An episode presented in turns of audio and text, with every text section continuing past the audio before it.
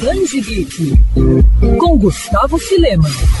Selo de quadrinhos da editora Saquarema, que é S-Comics, é a mais nova opção para quem quer comprar e colecionar quadrinhos aqui no Brasil. E a editora não fez feio, já que lançou ao longo de 2021 duas obras bem interessantes: Esperanças Destroçadas e Apesar de Tudo. A primeira, criada por Lun Zhang, Adrian Gombá e Amesian, traz o relato do próprio Zhang, um professor universitário que testemunhou as manifestações populares contra o governo da China em 1989, centradas na Praça da Paz Celestial em Pequim. Na ocasião, o exército chinês reagiu contra os manifestantes e matou não menos que 400 civis. Exilado na França, Zhang teve sua história adaptada como quadrinho. Já apesar de tudo, do espanhol Rodir Lafebre, conta a emocionante história de um casal cuja relação é cheia de desencontros e muita paixão que vai dos cabelos brancos até a juventude. Lendo o HQ que contém uma atmosfera intimista devido às cores e diálogos finos de comédia romântica, você vai entender por que eu disse cabelos brancos até a juventude e não da juventude até os cabelos brancos. A obra foi a grande vencedora do prêmio Albert Uderzo de álbum do ano. Para falar um pouco mais sobre o selo e seus lançamentos, o Band Geek bateu um papo com Telmo Diniz, publisher da Saquarema e da QS Comics. Telmo, você tem uma longa relação com os quadrinhos, certo? Como é que surgiu essa ideia de criar a QS Comics? Eu tenho 44 anos de idade e desde a década de 90 eu colecionava os formatinhos da editora Abril, que eram aqueles títulos mensais, principalmente os da Marvel, o Homem-Aranha, X-Men.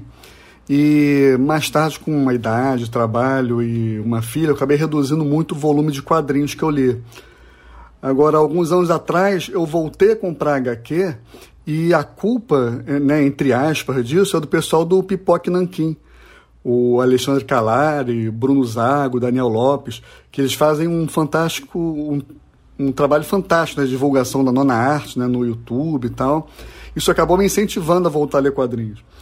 E esse retorno foi tão marcante e prazeroso que eu acabei decidindo trabalhar com isso. E foi basicamente assim que surgiu a ideia de criar a QS Comics.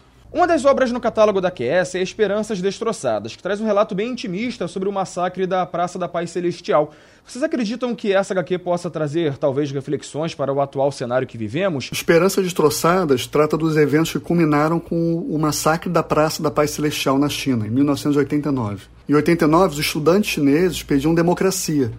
E para isso eles ocuparam a Praça Tiananmen, que é o nome que se dá à praça em mandarim, e fizeram uma greve de fome. O principal autor da obra foi um dos líderes desse movimento. E embora ele não fosse estudante, ele era professor naquela época. E então, tendo esse cenário como pano de fundo, eu não acho que dá para comparar a China de 89 e o Brasil atual. É, a obra nos mostra que dois estudantes chineses, por exemplo, que jogaram tinta no retrato de Mao Tse Tung, foram presos. Um só foi solto no ano de 2000, o outro em 2006.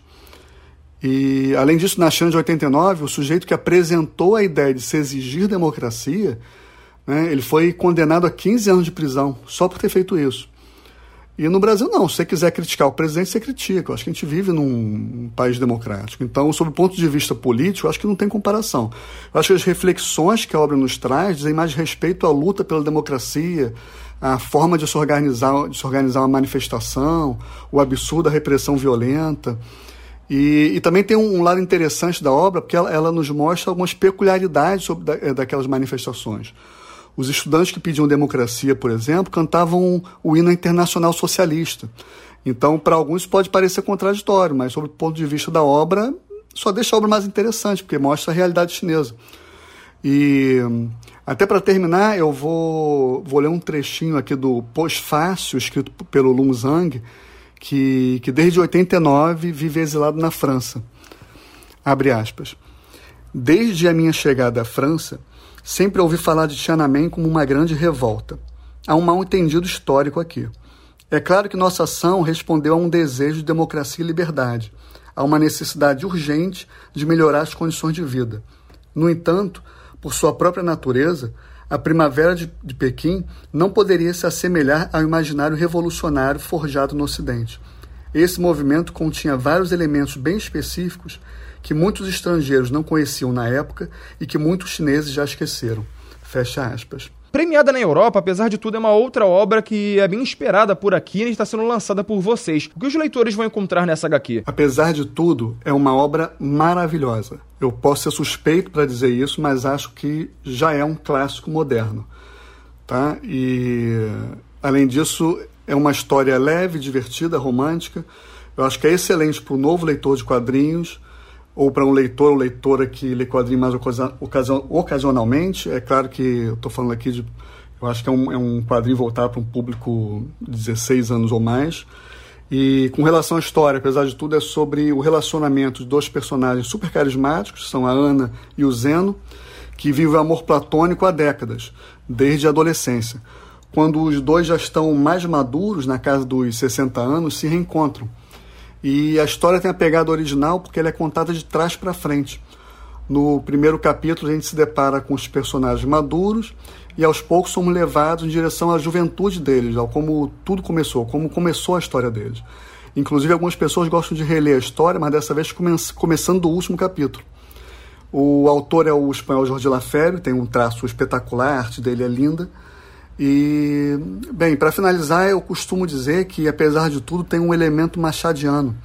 É porque os, os leitores podem achar que existe ou não uma traição ali. Né? Então acho que isso é um elemento interessante na obra. E Thelma, para a gente finalizar, quais são os planos para o futuro? Apesar de tudo, e Esperanças Destroçadas tiveram lançamentos simultâneos. A pré-venda começou em novembro do ano passado e os dois títulos foram lançados no fim de dezembro, quer dizer, no finalzinho de 2021. Então acho que dá para dizer que 2022, esse ano, é basicamente o primeiro ano da QS.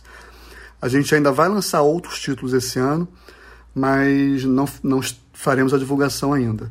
Mas eu posso garantir que vem coisa muito boa por aí. A gente começou com o pé direito e queremos manter o padrão. Quer ouvir essa coluna novamente? É só procurar nas plataformas de streaming de áudio. Conheça mais dos podcasts da Band FM Rio.